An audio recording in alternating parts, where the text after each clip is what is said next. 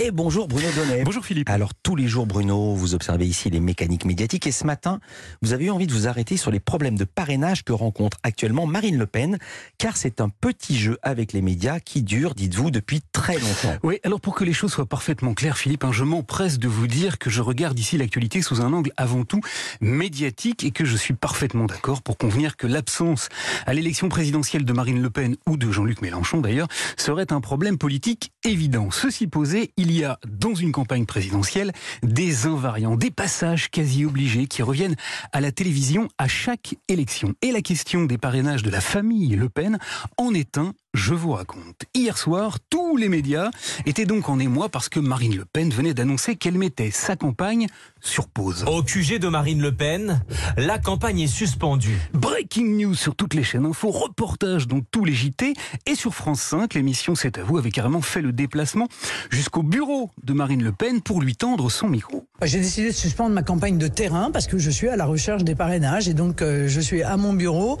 pour pouvoir appeler les maires euh, pour euh, obtenir ces fameux sésames. Loïc Philippe, c'est que cette séquence-là est devenue un grand classique, un rituel des campagnes présidentielles qui vient rythmer, feuilletonner la vie de la télé. Car je suis allé farfouiller hier soir dans le grand placard des archives politiques et je me suis aperçu qu'on nous faisait le coup à chaque fois. Il y a cinq ans déjà, Marine Le Pen était très inquiète et elle avait convié les caméras pour leur dire ça.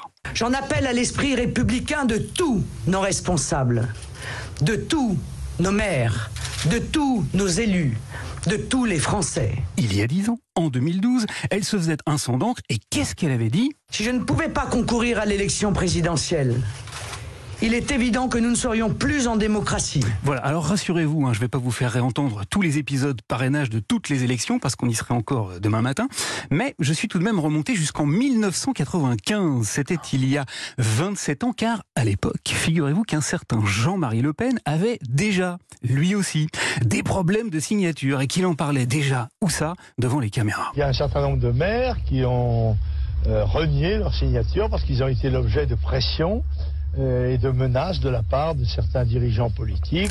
Alors pourquoi cette séquence politique est-elle devenue un tube cathodique? Eh bien parce que tout le monde y trouve son compte. Les médias qui voient là l'occasion d'introduire un rebondissement, hein, un élément de suspense et de polémique dans des campagnes présidentielles qui ronronnent trop souvent, et la famille Le Pen qui trouve l'opportunité de se victimiser et de se montrer à une place qu'elle adore, en marge, en marge du fameux système. Enfin, Philippe, il y a une posture que la famille Le Pen adore nous montrer, et pour bien la comprendre, il faut d'abord réécouter Marine Le Pen hier soir. Je suis à mon bureau pour pouvoir appeler les maires euh, pour euh, obtenir ces fameux sésames. Voilà, ce qu'elle veut nous montrer là, c'est qu'elle est à son bureau et qu'elle téléphone à des maires. Eh bien, cette image-là, elle a été construite en 2002, il y a tout juste 20 ans, par son père, Jean-Marie, et diffusée sur France 3.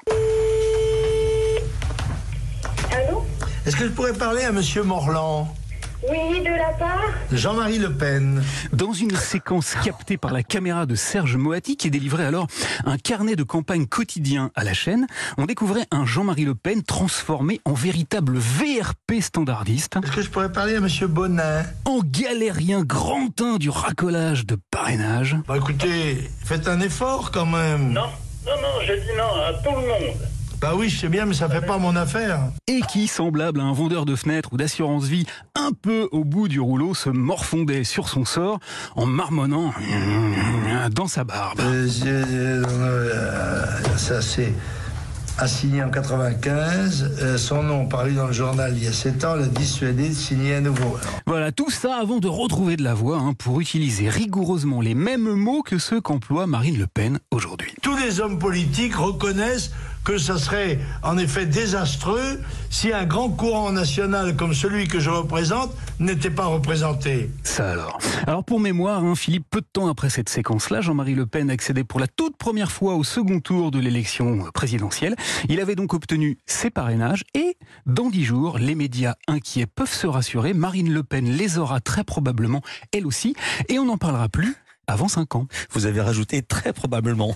Merci beaucoup Bruno Donnet pour cette fenêtre ouverte. À demain.